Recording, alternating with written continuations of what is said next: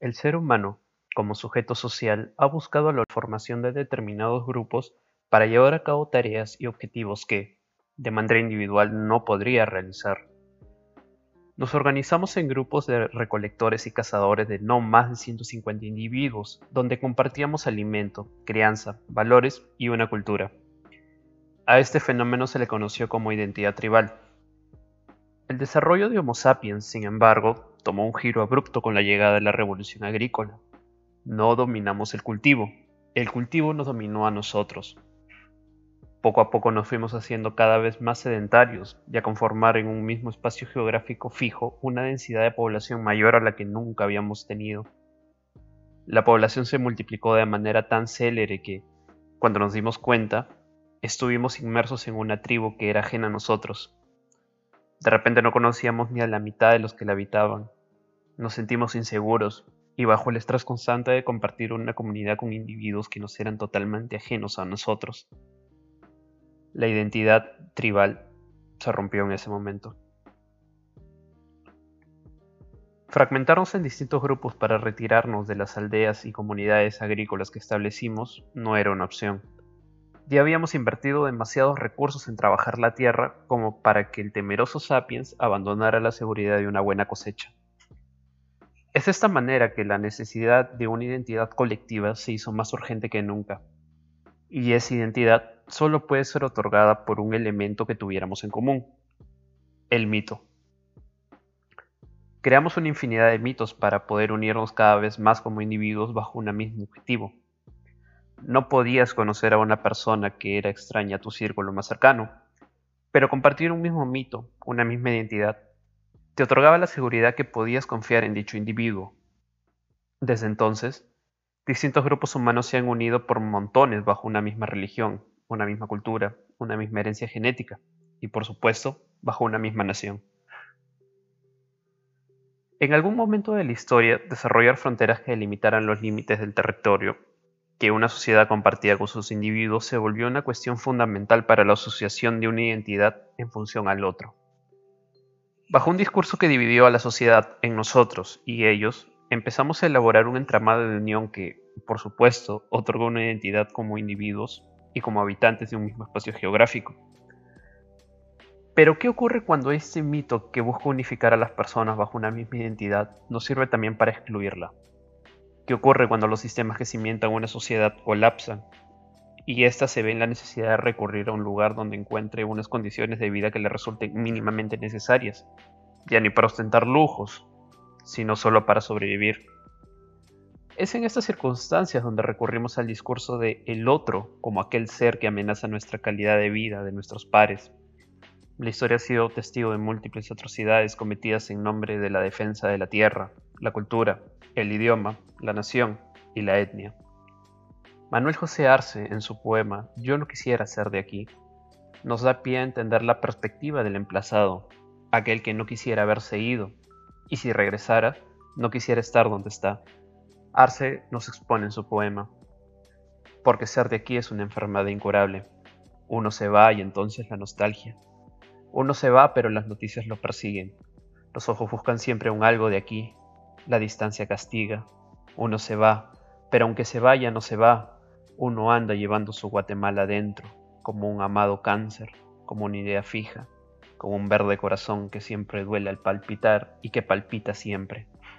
Yo no quisiera estar aquí, yo no quisiera ser de aquí, y aunque me duele el dolor del mundo, perdóneseme, pero me duele menos otros países que este.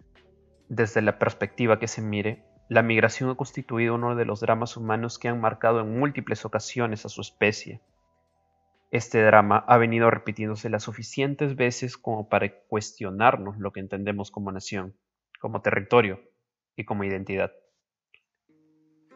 En esta ocasión me acompañan Luis Eduardo Coronel y Franklin Canasachoque.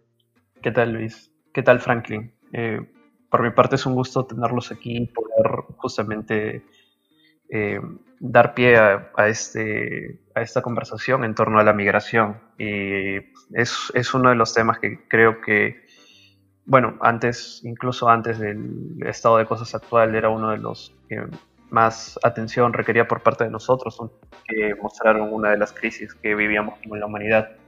Eh, Franklin, me interesa especialmente tu...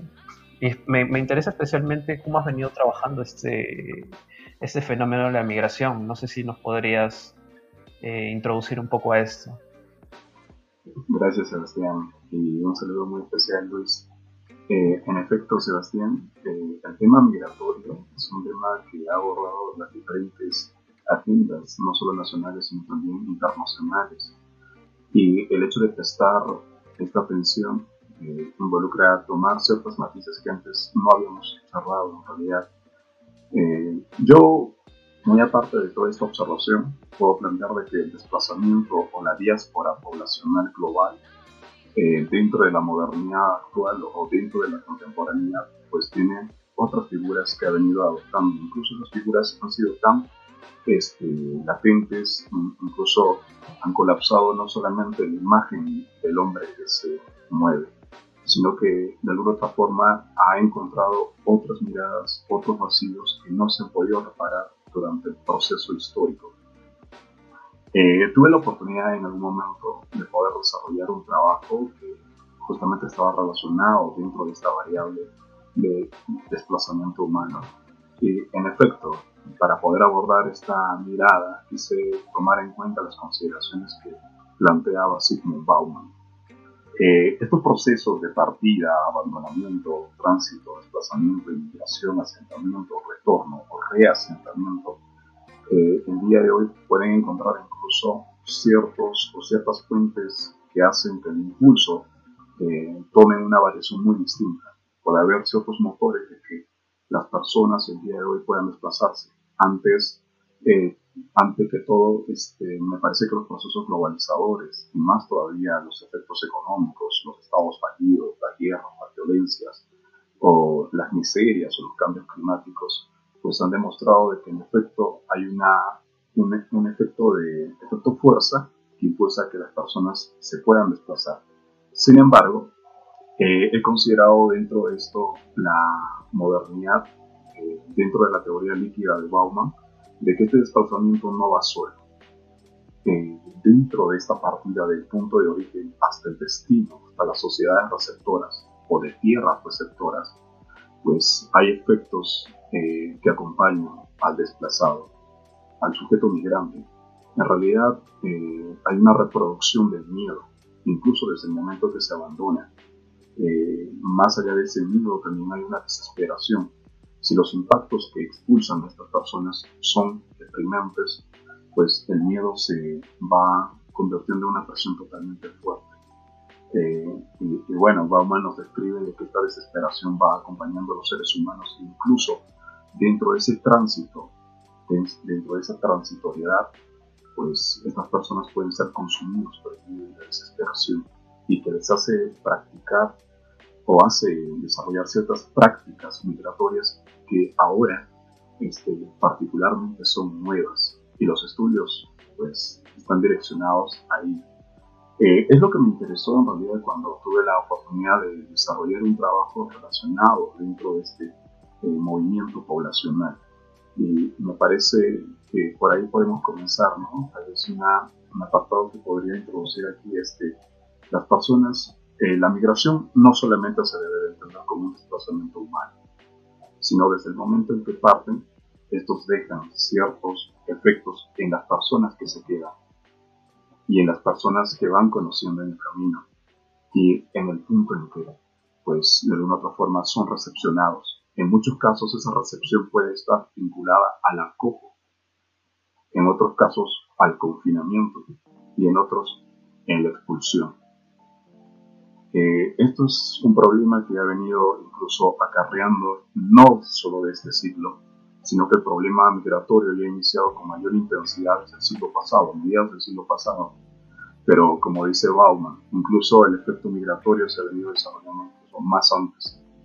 Y como tú lo has mencionado, Sebastián, en realidad eh, la migración viene acompañando desde una etapa inicial, desde que el hombre, pues como en su capacidad nómade, este, pues ha venido trasladándose con este, actividades en donde antes era recolector, cazador, ahora es casado y confinado.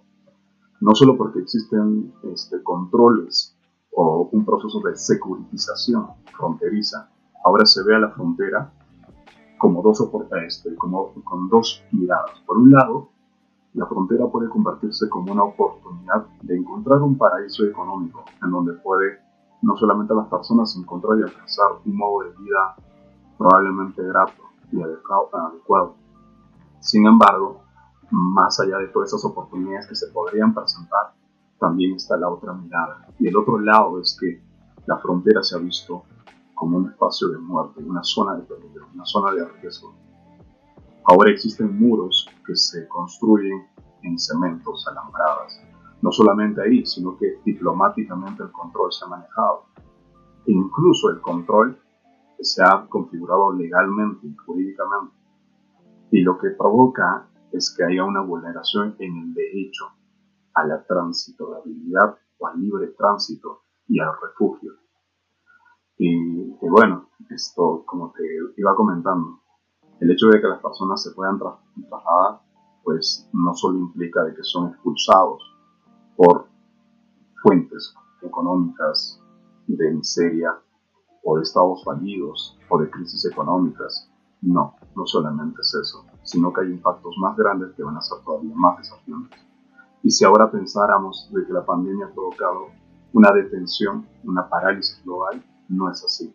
Incluso este, dentro de nuestra región de América Latina y el Caribe, eh, muchas regiones han venido dentro de este proceso de pandemia, pues de que los controles o tomar el control ha sido muy eficaz. Y los estados pues han recobrado ese control. Sin embargo, existen todavía personas que siguen movilizándose. Se ha suspendido eh, muchos de los trámites, por ejemplo, de refugiados, de solicitantes de asilo o de personas que han quedado, que han quedado varadas frente a su destino. Eh, en esa situación, el problema migratorio es de agenda y es un tema que no va a perder ni tiempo. Eso, Sebastián, tal vez eh, Luis, puedo iniciar con eso, ¿no? Gracias.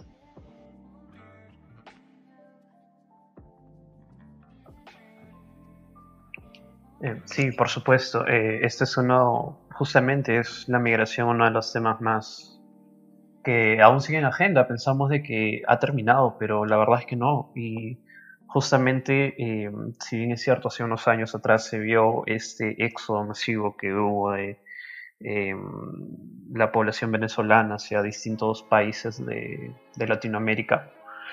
hoy en día es, está siendo al revés. Hoy en día mm, vemos que justamente es esta población venezolana que ingresó al país, que ahora se ve obligada por las circunstancias a, salir de este, ¿no? Entonces es como que tienen que volver a pasar ese, esa tragedia humana que implica, que implica la, migración en sí, ¿no? Y fíjate que hay, ah, em, si no me equivoco, es Adela Cortina, eh, quien expone justamente eh, el tema de la migración y de cómo es que en esta dinámica de nosotros y ellos eh, tendemos a, excluirlos, pero no desde, no, no, por una cuestión de, de, identitaria. ¿A qué me refiero? Esta exclusión no parte de, de, de que son personas extrañas a nosotros, sino que justamente hay un patrón que, que se sigue, y es que la población eh, rechaza no al, no al migrante per se, sino rechaza al migrante pobre, al migrante que está dejando atrás su tierra para buscar una mejor oportunidad en la, que, en la tierra que lo acoge. Y justamente es por esto que no, no, no no, rechazamos la migración de, por ejemplo, del europeo o de las grandes empresas, aquellos profesionales que vienen a invertir al Perú. No rechazamos a esos profesionales, eh, al Perú y a cualquier país, sino tendemos a rechazar a las personas que abandonan su tierra porque no tienen de otra para buscar una mejor calidad de vida y se ven forzados a esto. Eh, Luis, si no me equivoco, tú me parece que también habías trabajado un poco este, este aspecto, ¿no? Sí, la verdad este es un tema bien complicado de tratar por todas las aristas que contiene y sobre todo los fundamentos que se requieren para empezar a abordar un tema como este. Eh, yo creo que en sí habría que empezar a definir primero eh, por una de los conceptos básicos más importantes para empezar a hablar de la migración y es el territorio. El territorio y la territorialidad. Eh, en primer término creo que definir este, este concepto de territorio es algo fundamental para luego entender el hecho de la, del desplazamiento de las movilizaciones masivas. Entonces, el, territorio, en principio, prístinamente, eh, implica una realidad eh, material. Entonces, implica un, espacio geográfico en el cual eh, se desarrolla una determinada sociedad o una determinada comunidad, para poner unos términos un poco más si se quiere llamar así, más clásicos. Eh, pero eh, no implica solamente que se desarrolle una determinada sociedad en un espacio geográfico, o sea, no implica solamente una realidad material inmediata, sino también implica una realidad eh, subjetiva, implica una construcción de identidad respecto a un territorio que vendría a ser la territorialidad. Entonces, ese, ese, ese aspecto es fundamental para entender eh, el fenómeno de la migración, porque va a partir de ahí el hecho de cuando uno se siente desplazado.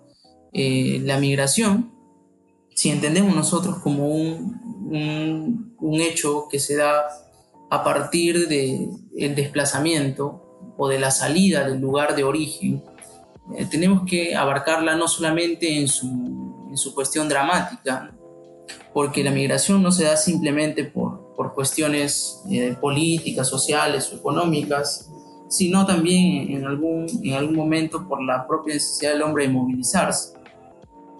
Entonces, en ese sentido, creo que va más allá el hecho de, eh, de que se den, por ejemplo, podríamos diferenciarla con una diáspora o con un éxodo, ¿no?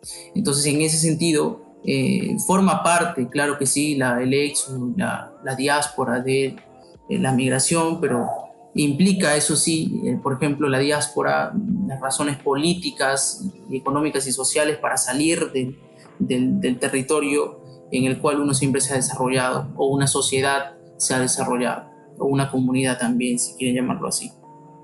Pero eh, ya implica también otro término que bien traía su población, Sebastián, y este es uno de los, una de las teorías que ha desarrollado la Cortina con la llamada porofobia, ¿no es verdad? Eh, y este es un concepto también muy importante para empezar a entender la, la migración, porque eh, cuando uno hablaba de migración siempre pensaba que había un, un ánimo eh, eh, de rechazo al extranjero, a la condición eh, distinta del lugar de origen eh, y, que por eso habían conflictos entre las sociedades que se encontraban. Y de la Cortina, bueno, dice un poco, no es tanto así, ¿no? no es que uno desprecia, por ejemplo, a todos los McDonald's que hay en el Perú. Nadie ha despreciado este, o ha puesto una traba, una tara, este, una obstaculización para que eh, estos inversionistas extranjeros vengan a eh, invertir en el Perú. Nadie lo ha hecho. Sin embargo, cuando hay una condición eh, económica de, pobreza, sí existe un conflicto con la sociedad en, su encuentro. ¿Por qué? Porque significa, dice Adela Cortina, que esa sociedad puede traer un peligro, ¿no? Esto está asociado también con una cuestión muy subjetiva de la creencia a que la condición de pobreza implica pues que esas personas estén metidos no solamente en el ámbito eh, con todo lo que eso con todo lo que eso trae, ¿no es verdad? El hecho de la delincuencia y un montón de factores más. Entonces, es importante analizar esta, esta cuestión a partir de, eh, de, la, de, la, diferenciación que se hace eh, por, por, la construcción de identidades, por la construcción cultural. ¿No es verdad? El hecho de los conceptos básicos que se tiene también como nación, como parte, ser parte de, un determinado, de una determinada sociedad y compartir, creo yo, rasgos importantes, en este caso las religiones. Eh, digo esto ¿por porque en algún momento de, la, de, la, de, este fenómeno se da un, un, un, encuentro entre estas culturas. Y ese encuentro, más allá de lo que se plantee teóricamente, que debe ser pues eh, una, una cuestión eh, intercultural, no se da en términos pacíficos en la mayoría de casos, siempre hay algún, eh, algún conflicto en ese, en ese encuentro. Y esos conflictos van no solamente en, términos de guerra, sino también en términos eh, ideológicos y políticos. Entonces, yo creo que es importante también eh, dejar ahí en, en la discusión y a ver si empezamos a abordar esto a partir de lo que se va creando como concepto, ¿no es verdad? Las identidades que va creando el ser humano para eh, tener una, una, una, para construir su, propia vida. Como esto se, también se, se relaciona con lo establecido ya también en, en, en muchos ámbitos que eh, se distingue pues la vida biológica de la vida eh, subjetiva que va construyendo el ser humano. La, vida biológica pues no es una construcción, al menos este, no en términos de Foucault, ¿no? Foucault luego va a entrar a tallar de que también esto es discutible, pero al menos aceptemos eh, este, al menos para eh, tener una idea un poco más clara de que la vida biológica decía también Marco Aurelio Nedi, por ejemplo, que es hasta, hasta inútil, ¿no? Naces, creces, te reproduces y mueres. Pero él decía lo que le va otorgando sentido es esta cuestión subjetiva, de que el ser humano, las cuestiones que va construyendo y que va aceptando y que va este, poniendo en práctica a través de esta vida. Eh, entonces, eso es la, una cuestión principal que, que en primer término habría que decir. Sebastián, me gustaría eh, en verdad partir eh, de la idea que planteabas y tal vez retomar algunos puntos que me parecen muy interesantes de Luis. Eh, el tema del hecho de, por ejemplo, posicionar ciertas categorías de lo que más o menos plantea Vela. en efecto, hay una gran comparación, por ejemplo, con Bauman, cuando hablaba o escribía el texto de extraños llamando a la puerta.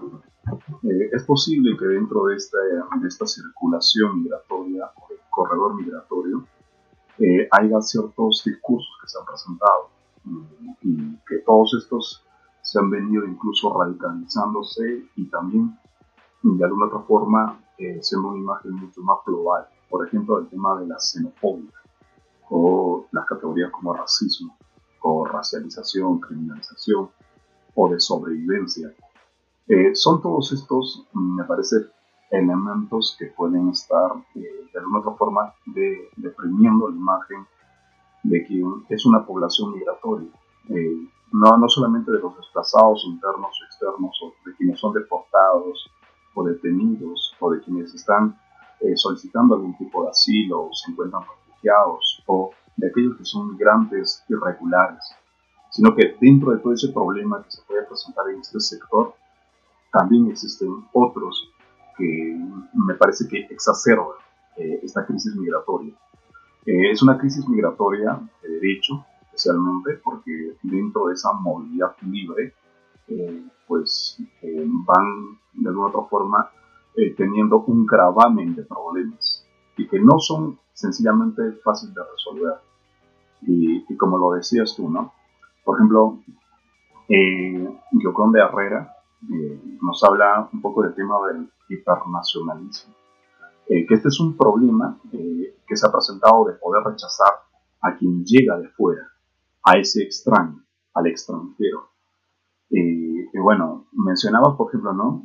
a partir de ciertos migrantes desechables. Es, es, posible que haya regiones que acepten el ingreso de quienes son extraños, pero que no pueden ser desechables. Es decir, eh, en muchos casos, por ejemplo, eh, el migrante puede ser visibilizado como alguien que altera el orden y ese orden se puede presentar en niveles estructurales, incluso superestructurales. Por ejemplo, de cambiar el orden cultural. ¿sí? Puede presentarse como una amenaza o un riesgo económico. ¿Por qué? Porque el ingreso de esta persona en esa nacionalidad o en esa región pues va a provocar de que otra persona que es de ahí pues no tenga trabajo. Entonces existe un, desbalance en ese orden preestablecido. Eh, es por eso que se toma al extraño como alguien que amenaza. Sin embargo, es posible también ver que este hipernacionalismo que se ve de esa forma, de ver a otra persona como una amenaza, pues no solo se acentúa en ahí, sino que también hay un fuerte control. Eh, cuando antes pensábamos que el proceso globalizador cuando entendíamos que la circulación de bienes y de servicios o de las telecomunicaciones era masivo, es decir, había una libre circulación a raíz de un proceso globalizador de las tecnologías de la información y comunicación, es verdad, esto circula por el globo. Sin embargo, las personas no. Por ejemplo, este, el día de hoy se puede notar de que hay una doble movilización, en donde había personas que se movilizaban e iban a parajes que a veces eran inhóspitos, pues tienen que regresar inmediatamente, debido a que en esas regiones que ellos no conocían, pues de una u otra manera, sin razón alguna o con alguna explicación, pues ha ocurrido una crisis que lo ha empujado a volver otra vez a su lugar de origen. Eh, y es como lo dice también, ¿no, Luis? En verdad, el problema de que una persona deje su espacio de territorio, la geografía es importante eh, en, el hecho de que permite construir a la persona, pero también la persona puede construir a partir, o se puede construir eh, a partir de ese territorio. En efecto, le da significancias, eh, ¿no? varios matices que le podría otorgar, y con eso es que de alguna otra forma puede llegar a desplazarse. Sin embargo, eh, es posible que en ese desplazamiento la persona pueda dejar muchas de esas cosas y extrañe. El extrañar la tierra de origen es algo natural que se presenta en quien es el nómade moderno, esa persona que se desplaza. Y en muchos casos, como lo dice, es posible, ¿no? Que no todas las explicaciones puedan ser este, necesariamente de que haya impulsos económicos o impulsos este, de estados fallidos o de crisis o este, de colapsos económicos o guerras o violencias o de empujes de problemas ambientales, del hecho de que no haya recursos y que expulsen o de que haya desastres naturales. No solamente eso. Eh, es, verdad, puede que el inmigrante también tenga un desplazamiento voluntario. Y, bueno, me parece que a partir de aquí eh, existen muchas otras formas de, tratar el tema. Sin embargo, eh, me parece que deberíamos todavía comentar un poco de qué alternativas podríamos dar, ¿no? Si el problema es tan grande como lo vemos nosotros, entonces cuáles serían las mejores respuestas para poder quizás, ¿no? De alguna otra forma, tener un mejor control, un mejor control, no solamente en las personas, sino que un mejor control en el ámbito del derecho, de que se pueda dar cierta seguridad a las personas que se desplazan. Y yo, por ejemplo, eh, este desplazamiento que se da de sur a sur o de norte a sur o viceversa, ¿ya? Eh, me parece que debería tener ciertos, hay que tratar, no sé, me parece, de mapear ciertas respuestas estatales que puedan asegurar de que niños, jóvenes, adultos y personas ancianas y ancianos que se trasladan de un lugar a otro, pues tengan ese derecho a una libre tránsito, eh, a un libre tránsito. en ese sentido, me parece que una buena respuesta tal vez sería no crear una institución, o tal vez exista, de gobernabilidad o de gobernanza migratoria. Me parece que para poder manejar estos asuntos, eh, el hecho de que existan países que han redoblado incluso el día de hoy la contención de sus fronteras. Es más, el problema después de la pandemia, incluso durante la pandemia, eh, es saber quién ingresa y quién no. Incluso estoy convencido de que va a haber una visa, este, una visa de, que, en el que quien va a querer ingresar a un país, pues tenga que presentar que esa persona no tiene ninguna enfermedad o esté asociado especialmente ¿no? al SARS-CoV-2 con su enfermedad COVID-19. Eh, eso podría ser, para agregar, Sebastián, a lo primero que dijiste, me interesó mucho el hecho de plantear de que hay migrantes desechables, ¿verdad? Este, notar eso, elegir, porque hay este, esa selección, incluso se elige quién puede y quién no puede ingresar. Y también es muy interesante cuando este, planteas el tema de, de poner la teorización de eh, Abela. Este, dentro de, de, toda esta crisis también hay otras categorías que se presentan. Y lo mismo, Luis, en realidad ese tema de territorio es muy fundamental. No, no solamente porque la persona que, que deja su lugar de origen no solo deja personas, sino que deja un sentimiento de territorialidad, de lo que ha construido en, ese, en esa zona. Y que cuando se desplaza, le hace sentir esa extrañeza, de extrañar, de preguntarse de por qué está aquí y de por qué no está allá, en donde nació. Eh, sí, pues justamente eh, me interesa bastante las, una de estas últimas cuestiones que planteaste, que es justamente respecto a la territorialidad, ¿no? Y me, me, gustaría llevar mi, mi aporte por, por, ese lado, ¿no? En donde justamente es donde la identidad y la psicología toman, toman parte, ¿no? Entendiendo de que la territorialidad viene a ser este eh, aquellas identificaciones introyectivas que el individuo forma a través del territorio. ¿no? Entonces, eh, eh, en, este, en, este, en, este, en este sentido, el territorio constituye uno de los elementos más, tal vez más importantes para, para la construcción de una identidad, y más aún cuando la, cuando la deja. Em, ahora, ocurre que cuando dejas, el, dejas tu territorio, dejas tu país, o inclusive dentro de eh, mm, las migraciones dentro de un mismo país o distintas localidades, eh, ello te conlleva a, una, a elaborar un duelo por distintas pérdidas, unas pérdidas múltiples, y por lo cual es que no solamente eh, estas pérdidas no solamente se reflejan en la pérdida de, de, territorio, sino también es la pérdida de personas, de cosas, lugares, idioma, cultura, etc. Es por lo cual de que muchas veces la identidad se ve en una crisis. Por ejemplo, esto se puede ver bastante bien en las en los migrantes en los migrantes latinos en Estados Unidos, ¿no? Mm, se me viene a la cabeza ahora el caso de los los chicanos. Son mexicanos que son, son mexicanos que migraron hacia Estados Unidos y, o descendientes de mexicanos que habían migrado y que justamente se encuentran en esta entre, entre una cultura que es totalmente extraña. Y cuando tratan de recuperar la cultura anterior, la cultura originaria, eh, son los individuos de esta cultura originaria los que los rechazan a ellos. Entonces, no puedes identificarte ni con la cultura a la que, que te acogió, ni con la cultura de la que vienes. Es, es en este sentido en la que el individuo surge la necesidad de crear un sentimiento de identidad, de unidad.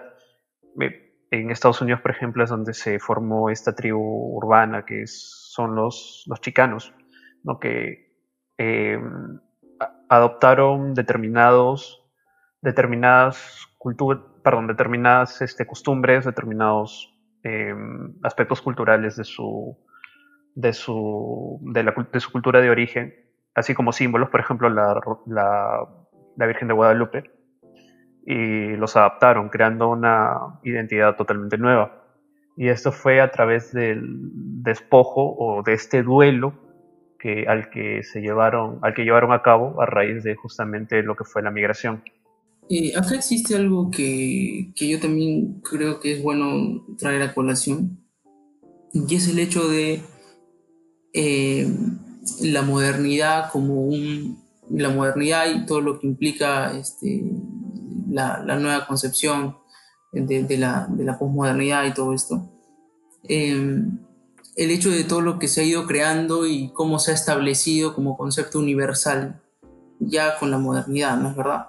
Entonces, eh, todo esto que se ha, que se ha construido eh, a partir de ciertos discursos en el cual tenía muchísima, muchísima importancia el poder, no olvidar que las, las conquistas o las invasiones, para llamarlo con un término mucho más acorde a la realidad, eh, hacia el territorio o hacia los territorios eh, que luego se convirtieron en subalternos y a partir de un poder que se establecía en una determinada sociedad, eh, iban creando, iban construyendo ciertas barreras, lo que Boaventura de Sousa Santos dice, las barreras epistemológicas.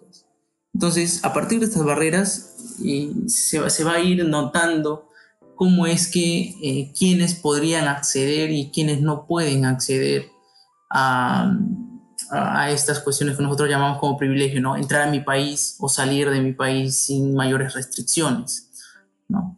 Entonces, eh, una de esas cuestiones es, por ejemplo, eh, los discursos que se van creando en torno al, al poder y cómo este poder va excluyendo, ya para entrar en una teoría más acorde con Foucault, eh, a, ciertos discursos de una determinada sociedad. Entonces se van creando eh, muchas otras cosas, no solamente en el lenguaje, sino también eh, dentro de, aquí entramos también con la colonialidad, tres cosas, ¿no? La colonialidad del tiempo, la colonialidad eh, del ser y la colonialidad del espacio. ¿Y ¿Por qué digo esto? Porque cuando uno habla de la colonialidad del tiempo, eh, uno diferencia a partir de, seguimos con, con, el, con, esta, eh, con esta sección del poder. Cuando uno, uno diferencia a, a ciertas personas que están dentro del desarrollo y otras están en el subdesarrollo y otras están que se han quedado en la prehistoria, como podríamos decir, por ejemplo, de las comunidades indígenas y nativas, eh, eh, uno va diferenciando eh, y va estigmatizando a, ciertas manifestaciones culturales. Entonces, estos son los que están en, la prehistoria y nosotros estamos ya en una etapa mucho más avanzada de la historia. Y también eso es en la colonialidad del tiempo. En la colonialidad del ser implica eh, un prototipo o, por digamos así, un paradigma de un ser eh, moderno, un ser que va construyendo o se va perfeccionando, o en todo caso ya ha llegado a la perfección y más bien hay otros seres que se encuentran todavía lejos de ese desarrollo, lejos de ese progreso. Y en la colonialidad del espacio también significa el hecho de que eh, ese, ese, ese, ese, espacio geográfico necesite eh, desarrollo. ¿no? Eh, vemos muchos, mucho de esto en, en la selva, en el cual se distingue de que ahí hace falta pues eh, tumbar los bosques para eh, construir ciudades, erigir ciudades o, en todo caso extraer los recursos naturales que hay ahí. Em, a partir de esto, eh, también no solamente, por poner un ejemplo, dije con, con la selva, pero implica también dentro de la propia sociedad el, poder, ¿no? Eh, no implica que vamos a diferenciarnos, por ejemplo, una comunidad nativa con la sociedad occidental. Dentro de la propia sociedad occidental existen también estas barreras y ahí es donde vamos a encontrar eh, a las personas que pueden acceder y quienes no pueden acceder a, esa, eh, a ese privilegio de, la sociedad hegemónica. Y seguimos con el concepto de exclusión que, que, donde se hablaba de Foucault. Pero la diferencia es que en la modernidad podría distinguirse, se, se podía distinguir qué era lo que originaba, qué era lo que ocasionaba y quién detentaba ese poder. Lo, lo, difícil de la posmodernidad y de la época contemporánea es saber cómo identificar a ese poder y a ese discurso hegemónico. Es mucho más difícil porque ya existe una, eh, la microfísica del poder, como llamaba Foucault también, eh, donde no, no, se puede identificar eh, exactamente en qué manifestaciones están. Habría que este, eh, hacerlo muy parcialmente, ¿no? No se puede identificar dónde está concentrado ese poder específicamente. Entonces, a partir de esto, creo yo que implica un proceso migratorio, implica un, una cuestión muy compleja, porque uno podría decir, en el caso de los venezolanos, que ellos eh, han salido por, lo que ha originado este, esta política eh, que, empezó con Chávez y que luego eh, ahora sigue con Maduro, pero no es tan simple decir eso, ¿no? Implica también toda una, una pelea por el poder, una, eh, un conflicto entre, entre, entre estados que van a detentar el poder. ¿no? se sabe, y esto es, no, es un, no es que estemos descubriendo la pólvora, que en Venezuela ha habido muchos este, bloqueos económicos y demás.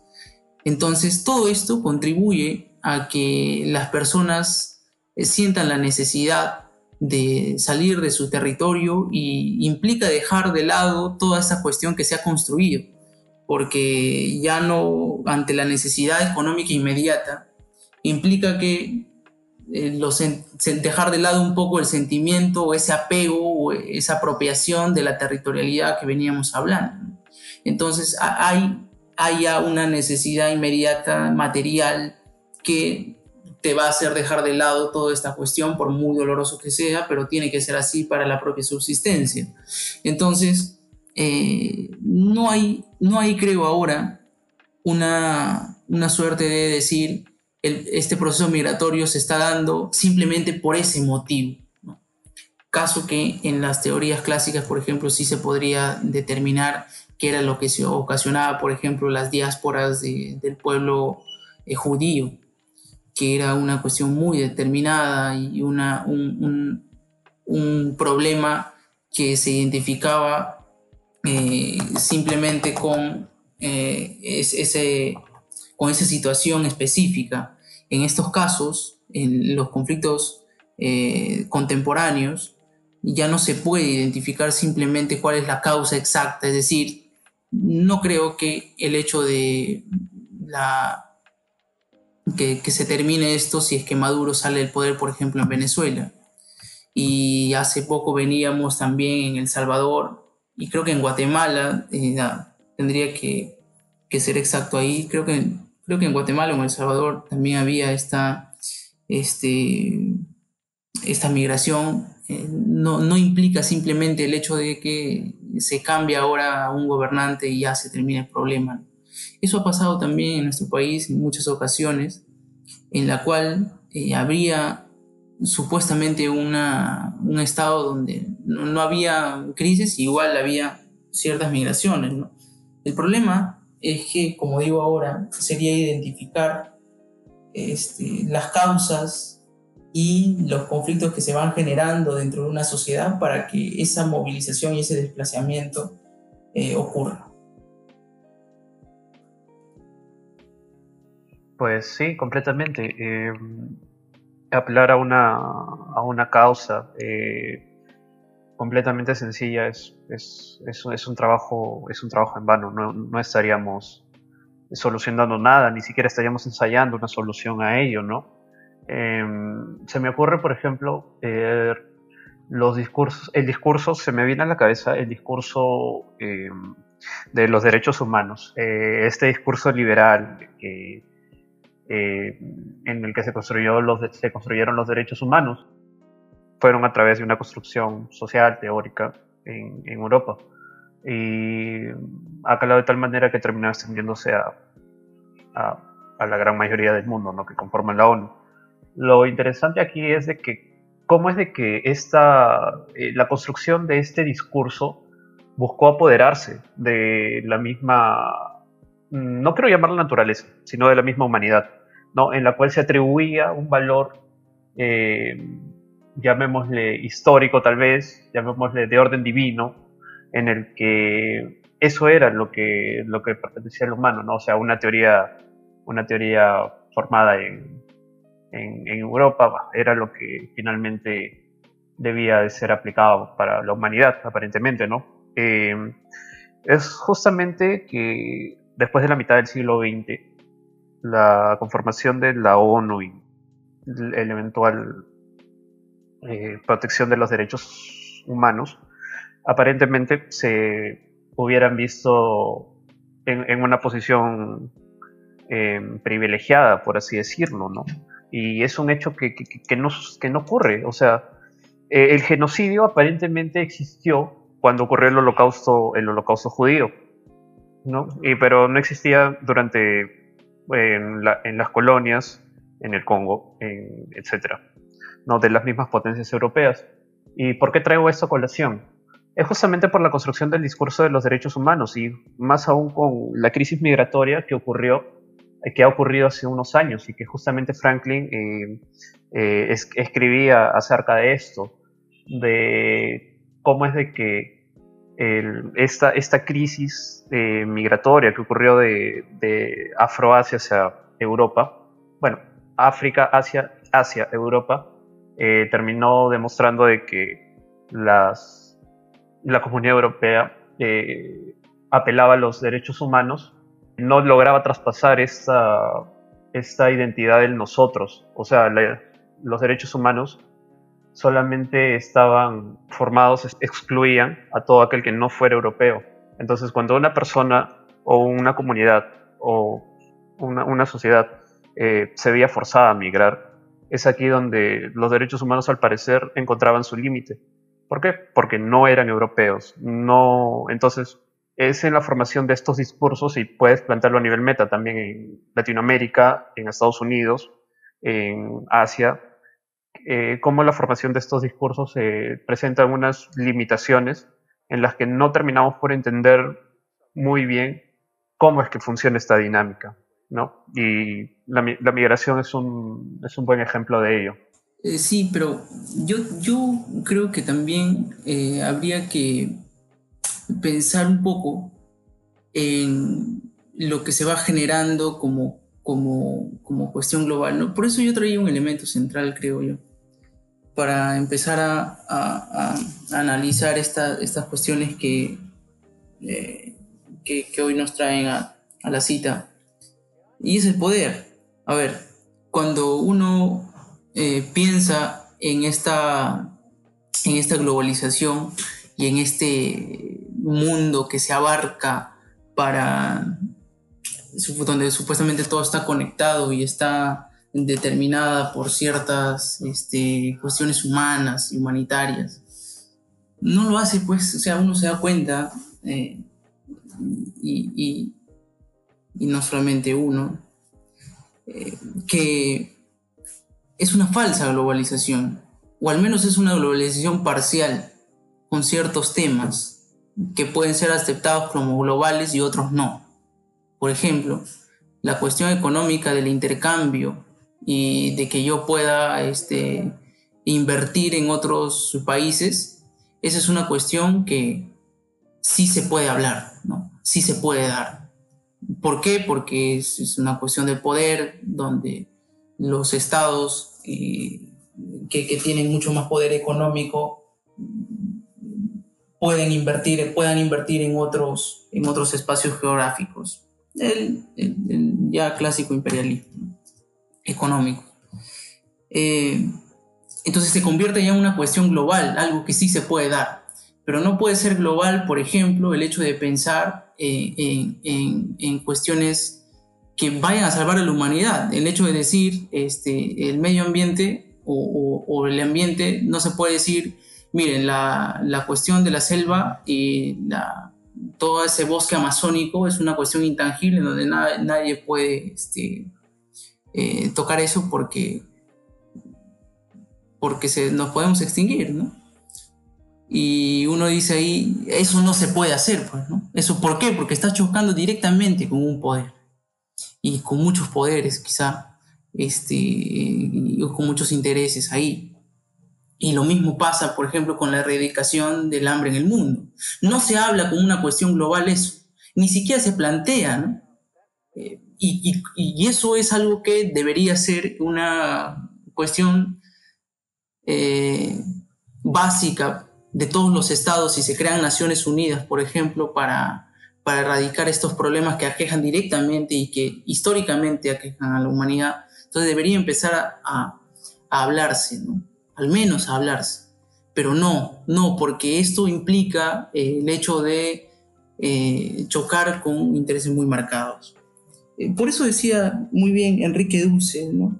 cuando uno piensa, por ejemplo, y dice, cuando se, deforesta un cierto bosque o una cantidad de tierras eh, donde había árboles muy importantes, Enrique dice, no está, Enrique Dussel dice, no estás eh, violentando o, violando el artículo tal de tal tratado. Pasa, hermano, que eh, te estás poniendo en peligro la especie humana. Entonces, esa cuestión, pero no se dice, simplemente se queda en que en la discusión que has violentado el artículo tal. Entonces, esa cuestión también en el derecho es algo que debería empezar a replantearse, porque se ve el derecho, si es que vamos a una cuestión exegética, es que se violentan simplemente algunas normas, y eso no implica, ¿no? cuando uno está matando a alguien, no implica eh, que has violado o has atentado contra el artículo tal del Código Penal. Si implica que has eh, dejado eh, o, has, eh, qué sé yo, has cercenado contra un proyecto de vida humana. Entonces, a, lo que voy también es con una, es a, una teoría que Luigi Ferraioli está desarrollando, creo que es una de las más interesantes para la el mundo de hoy, para el mundo contemporáneo, que se llama el constitucionalismo global. Eh, y la primera crítica que hace Ferraioli es que esta, esta globalización parcial, de que simplemente sea en términos económicos y mayormente en cuestiones de poder, de que se hablen de ciertos temas a partir de la conveniencia de ciertos intereses. Pero no se hablan de eh, los, al menos las, cuestiones más mínimas y más básicas que deberían tener ciertos humanos en cualquier espacio geográfico. Entonces, Luigi Ferrarioli plantea este constitucionalismo global en el cual los derechos sean universales y tengan una aplicación práctica en todos los estados, que ya no exista una diferenciación en, a partir de la nacionalidad, por ejemplo, peruano, argentino, y si el peruano que está en Argentina no tiene una el mismo derecho que podría sí tener en Perú porque no ha nacido ahí. Entonces hay, hay una cuestión eh, que plantea eh, muy bien Luis Ferraioli, pero habría que ver que sí sea universal, que sacar ese principio, que sí sea universal, aceptado para todos los seres humanos, que no implique pues a partir de una delimitación este, epistemológica, a partir de una razón kantiana, por ejemplo, no se podría hablar de, a partir de una, este, del principio de, universal de la autonomía y todo esto, y de, a pesar de, que sea universal ese principio, no es tan universal como parece, porque implica que las personas tengan una, no, hay una relación con el otro, con el distinto, sino con el, con el semejante, Entonces ahí creo yo que podría verse también eh, esta, esta interesante tesis y habría que empezar a discutirla al menos.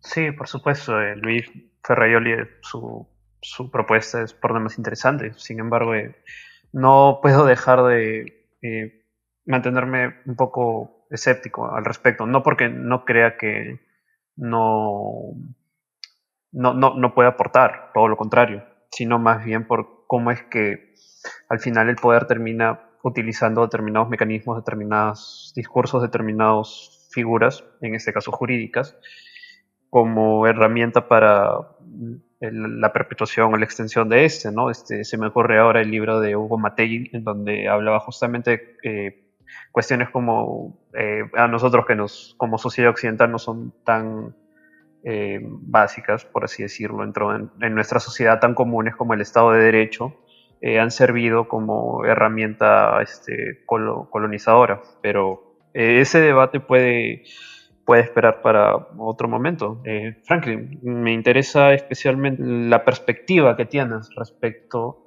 a um, las soluciones o las propuestas, tal vez ensayar cómo podemos eh, afrontar este, este fenómeno. Eh, sí, Sebastián, en efecto, he estado atento a lo que más o menos se planteaba dentro del marco del proceso migratorio.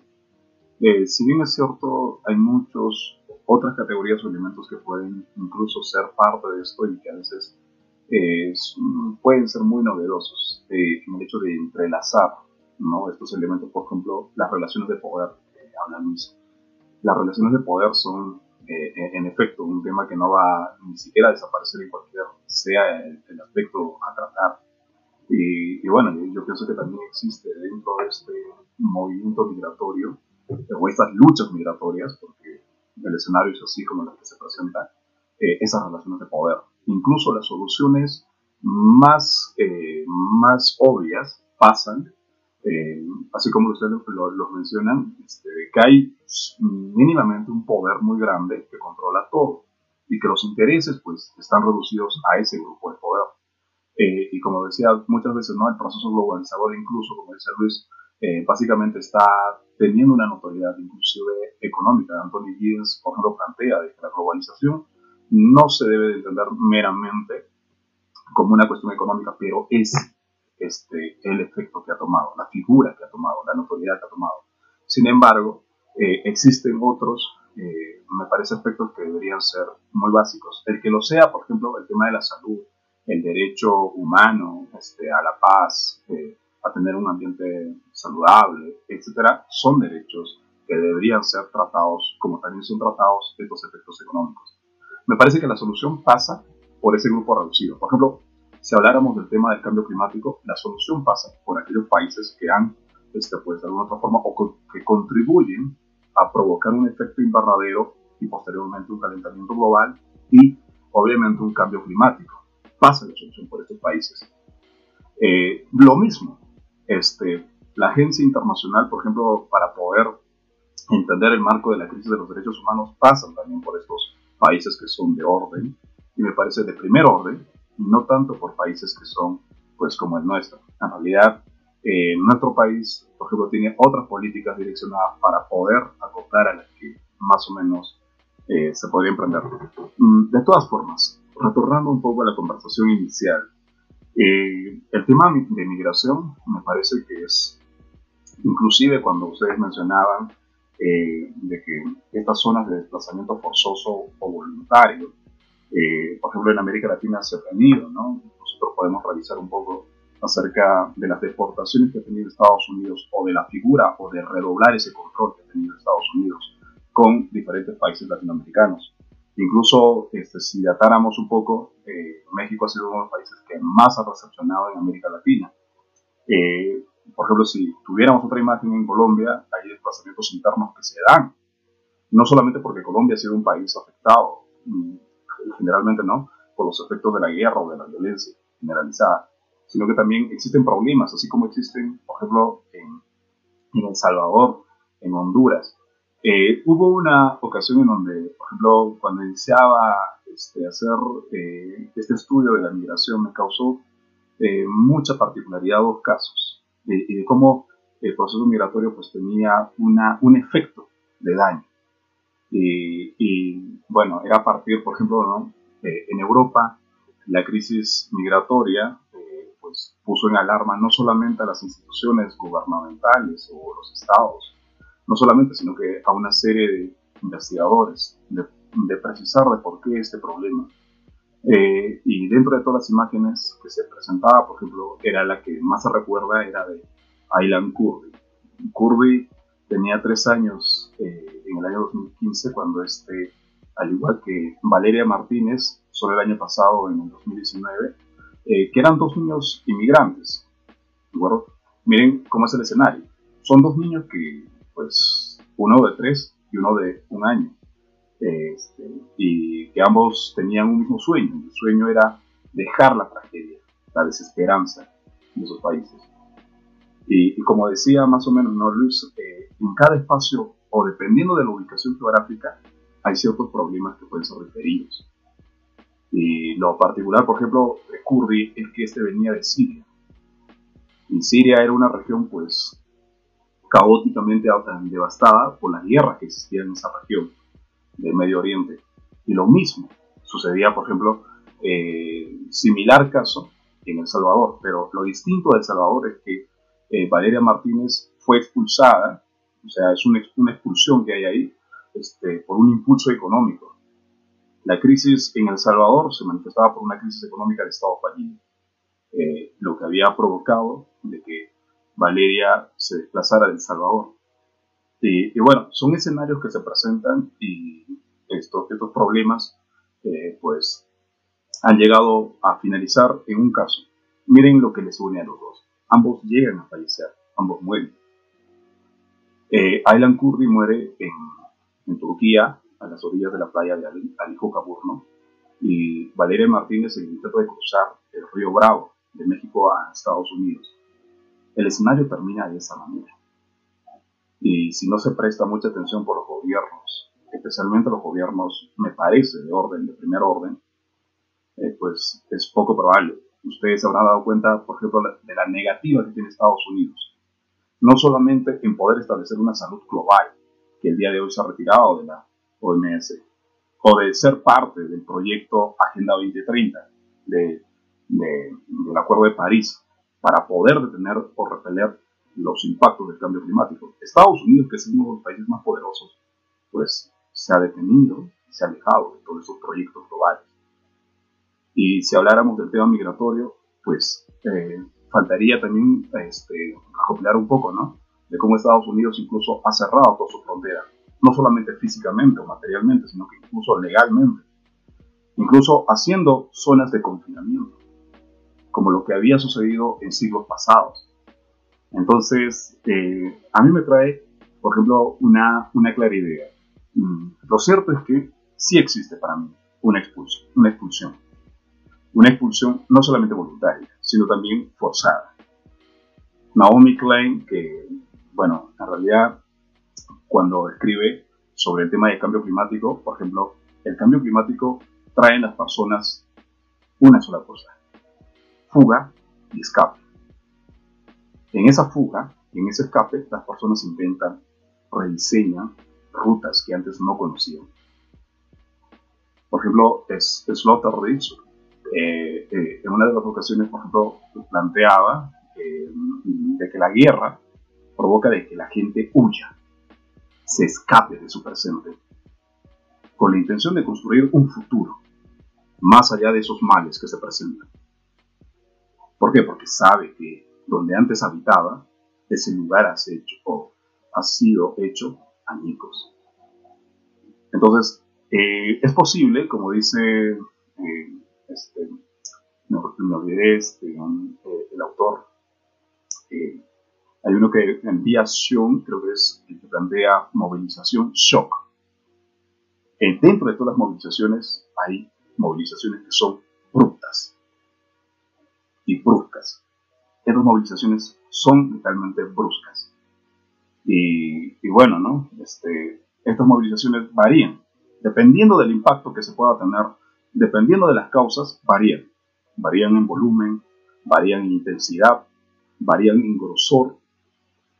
Entonces, eh, lo, que sí sabemos, y algo de que me parece que no estoy tan, tan de acuerdo, eh, creo que en un momento dijo Luis, este, eh, si por una cuestión material, especialmente económica, una persona tiene que salir y dejar la, el territorio, su región, este, tiene que dejar también otras cosas, ¿verdad? No solamente una vida que ha creado y es la de su familia, sino que también crea muchas, eh, bueno, deja, perdón, muchas otras cosas. Eh, pero lo que dijo Luis me parece que es dejar el recuerdo. La verdad, este, no, no sé si eh, es posible, porque una persona, yo, yo, yo en, realidad, no, yo no me he trasladado y tampoco puedo pensar de esa manera, ¿no? sino que el recuerdo mm, me parece que es un aspecto dentro de la integridad humana y que no puede fácilmente desaparecer. Ya, las, las personas llevan consigo los recuerdos, incluso los recuerdos que han tenido cuando eran, estaban en una etapa de niñez, de aquello que recuerdo, aquello que se ha conservado en la memoria. Y esos códigos o esos viejos valores pues, que se ha creado eh, son, son en realidad algo que se van a quedar ahí y van a, de alguna otra forma, trasladarse con esa persona. Incluso el apego, me parece que escuché esa palabra. El apego por el territorio es algo muy fundamental, en realidad, ¿no? Por ejemplo, alguien, alguien que se va de su tierra y, que años posteriores pues extraña cómo ha sido toda la geografía, cómo ha sido la, construcción, este, no solamente rural o urbana, o esas transformaciones que ha sufrido, sino que dentro de esa ciudad, dentro de esa localidad, este, pues hay una serie de, lazos. Esos lazos me parece que no pueden desaparecer. incluso los que han migrado en, el lugar en donde estén, crean prácticas transfronterizas. Es decir, crean de alguna otra forma algún medio para poder mantener ese lazo. Y, creo que eh, esa podría ser ¿no? Una, una idea fundamental. Yo estoy convencido, al igual que ustedes, de que sí hay una crisis. Una crisis humanitaria, no solo crisis migratoria, sino es una crisis humanitaria. Y esta crisis humanitaria pues ha forzado, por ejemplo, a, redefinir lo que antes era inadvertido en todos los espacios, tanto políticos como jurídicos, o de lo que manejaban los países receptores, en el marco de aquellos que eran pues expulsados. ¿No eh, estos expulsados pues eh, pueden haber tenido diferentes matices y los motores de ese impulso pueden haber sido diferentes causas.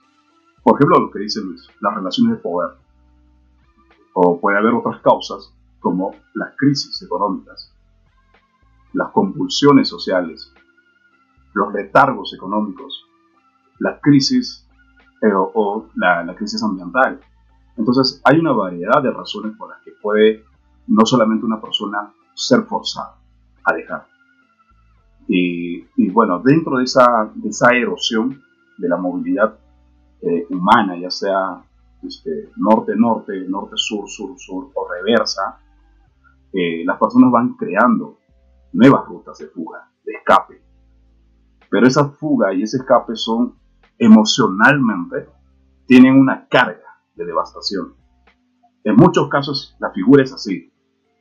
Los migrantes irregulares que llegan a, una zona receptora pues tienen que sufrir o no tienen que ser abastecidos por aquello que se llama los estados de bienestar. Hay un quiebre en la salud pasan, este, pues, eh, si antes hablaba de que no había hambruna, hoy existe hambruna.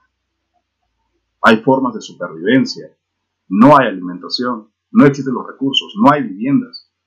Es decir, los errantes modernos del que hablamos, que antes eran cazadores y recolectores, el día de hoy no solamente pues son a veces mal recibidos. Incluso ese daño que más allá de la salud, de su seguridad, o una salud emocional, pues hace, hace ver de que este es un harto importante para la política regional, incluso internacional. Y, me parece que si no prestamos mucha atención, yo, yo creo que sí lo estamos haciendo. Sin embargo, eh, si, si partimos nosotros de qué problemas son los causantes, las podemos describir. Las instituciones las reconocen. ¿Saben? Entonces, ¿qué es lo que queda? pues me parece que deberíamos de alguna otra forma eh, entender de que hay respuestas, por ejemplo, de que el Estado pueda mapear unas mejores este, formas de poder recepcionar a quien migra. No solo legalmente, incluso económicamente. Sin embargo, esto es algo que poco en poca probabilidad puede darse. Eh, al inicio de esta, de esta conversa, incluso yo tenía la idea de poder este, plantear o hace falta una gobernanza migratoria que defienda los derechos de quien migra y que pueda sancionar a esos países que, pues, que vulneran. ¿Por qué? Porque existe prácticas de muerte cuando se llega a la frontera.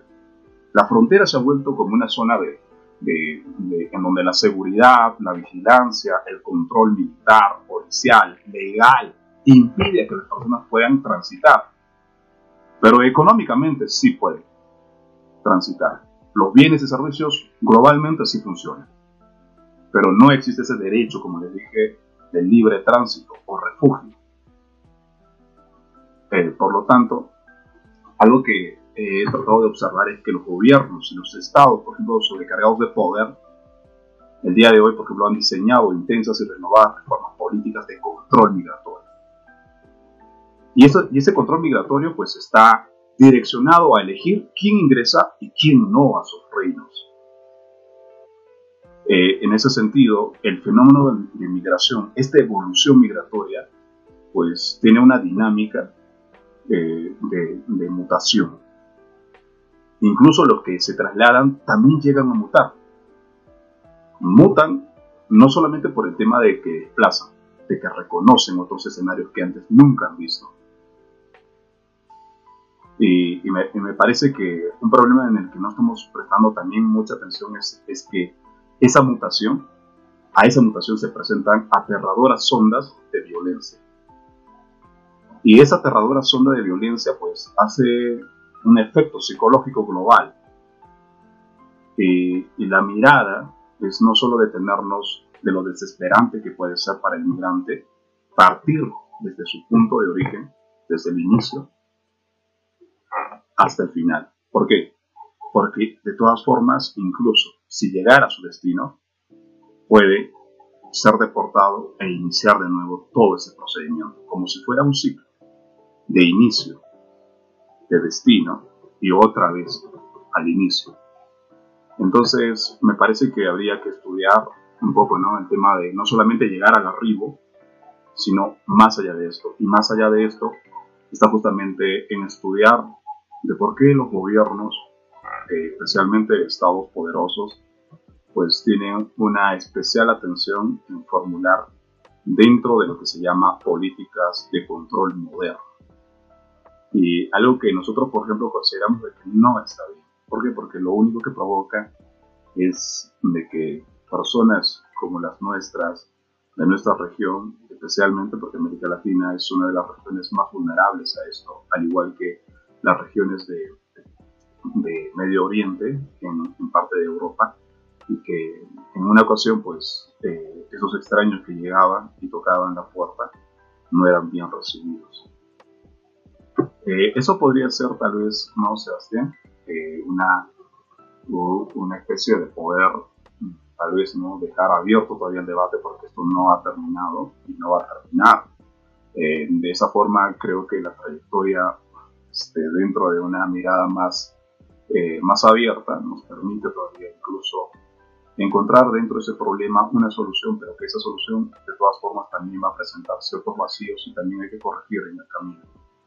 Y es una tarea no solamente de, instituciones internacionales o gobiernos no gubernamentales o gubernamentales o de organizaciones defensoras de migrantes ver la situación, sino que también este, no sabemos cuál es el papel que cumple la sociedad, por ejemplo, ¿no? A veces solo miramos al Estado. Y cuando hablamos del poder del Estado, este, pues nos fijamos generalmente de que los flujos migratorios tienen un control jurídico. ¿Sí? Eh, y, yo opuesto, por ejemplo, por la mirada que dice Luis Eduardo. En realidad, eh, este, eh, el hecho de globalizar, por ejemplo, proyectos que en verdad este, deberían tener ese perfil y ser reconocidos por todos. Por ejemplo, ¿no? el tema de la seguridad internacional, el tema de, tener la paz mundial, el, disfrutar de un derecho íntegro. O sea, son, deberían ser, así como se reconocen otros problemas, tener también ese toque. Lamentablemente no es algo que es fácil de abordar y, bueno, este, eso podría ser una mirada, eh, Luis, y también eh, Sebastián. Mm, sí, por supuesto. Eh, es por demás una apreciación bastante interesante. Eh, Luis, no sé si tú tengas algunas reflexiones finales para ir terminando este, este podcast. Bueno, eh, simplemente el hecho de, la aclaración este, sobre lo que dijo Franklin. Bueno, no, no, no, no, no creo haber dicho, al menos este, si, por ahí me olvido lo que dije, que el, el ser humano que se desplaza o que migra olvida eh, todo lo que, lo que ha construido, lo que hace es dejar eso que ha construido. Claro, el recuerdo es un factor eh, importante para, para seguir con la identidad que, este, eh, que tiene y que ha construido a través de la interacción en un espacio geográfico y con una comunidad determinada. Y eso es importante. Y bueno, simplemente en ese sentido de que eh, el ser humano eh, al, migrar va construyendo y se va dinamizando la, cultura, tanto la que se moviliza, porque con una persona se moviliza toda una cultura, eh, y con, cuando se movilizan grupos, mucho más, se moviliza la cultura y también se, se, dinamiza, perdón, se dinamiza esa cultura que, migra y se dinamiza también la cultura que recibe esa migración. Entonces, eh, uno encuentra eh, en, ese, en, ese, en esa interacción de ambas culturas que eh, se van a ir desarrollando nuevas manifestaciones culturales a partir de, de, de ese encuentro. ¿no? Y encontramos, por ejemplo, ahora eh, arepas que se hacen en el Perú al estilo peruano. Encontramos este, todo lo que se hace en la comida china, la comida china, por ejemplo, y, y lo que se ha desarrollado en el Perú es gran ejemplo de esa fusión y de esa nueva dinámica que se va encontrando a partir de la ubicación de culturas en un nuevo espacio geográfico. Entonces, eso es lo interesante de las, de las migraciones. Eh, que la, cultura se va renovando, es dinámica, eh, que no es estática, eh, y eso es también algo que debería, debiera, ser aceptado. Sin embargo, la crítica que, a lo que podemos arribar es todo lo que ocasiona ese desplazamiento, ¿no es verdad? El hecho de que cuando es forzado, hablaba esto muy bien Franklin, cuando es forzado, esa migración implica eh, no solamente el despojo de, un determinado territorio o de una determinada cultura o de una eh, determinada identidad, sino también implica el despojo a veces hasta de la vida humana, eh, de, un, familiar muy cercano o de, algo de familiares incluso en plural. Entonces es, es una cuestión muy, muy compleja de, analizar y seguramente que en este espacio no se ha llegado, creo que, a más conclusión que, que, dejar alguna duda. Por, eso, por eso creo yo que todo lo que se va a dar como posible solución va a quedar de lado si es que no empezamos primero a, a estudiar eh, las manifestaciones del poder ahora, ahora, en este espacio contemporáneo, las manifestaciones del poder y ponerle límites a ese poder. Creo que si no se hace eso, eh, eh, a partir del derecho y de cualquier espacio este, científico y social y cultural, si no se hace eso, va a ser imposible que se pueda llegar al menos a pensar en una de estas soluciones que implican a una cuestión global, universal, implica a toda la humanidad. Entonces, eh, primero creo que habría que empezar a estudiar las manifestaciones del poder y dónde está enquistado ese poder para eh, ponerle límites a eso. Si no, va a ser difícil y creo que es imposible. Eso sería a mí al menos la única certeza que podría dejarme este conversatorio y después creo que me deja con más dudas, lo cual es eh, creo que lo más beneficioso. Sí, por supuesto, eso creo que es lo mejor que te puede dejar es una dinámica como esta. Eh, chicos, les agradezco bastante haber participado en, en esta charla y espero que hayamos podido em, desenvolvernos de la mejor forma, ustedes se hayan sentido cómodos y espero que en una próxima ocasión podamos volver a conversar. Muchas gracias. Gracias Sebastián, gracias Luis. Este fue algo magnífico y muy nuevo para mí. Gracias.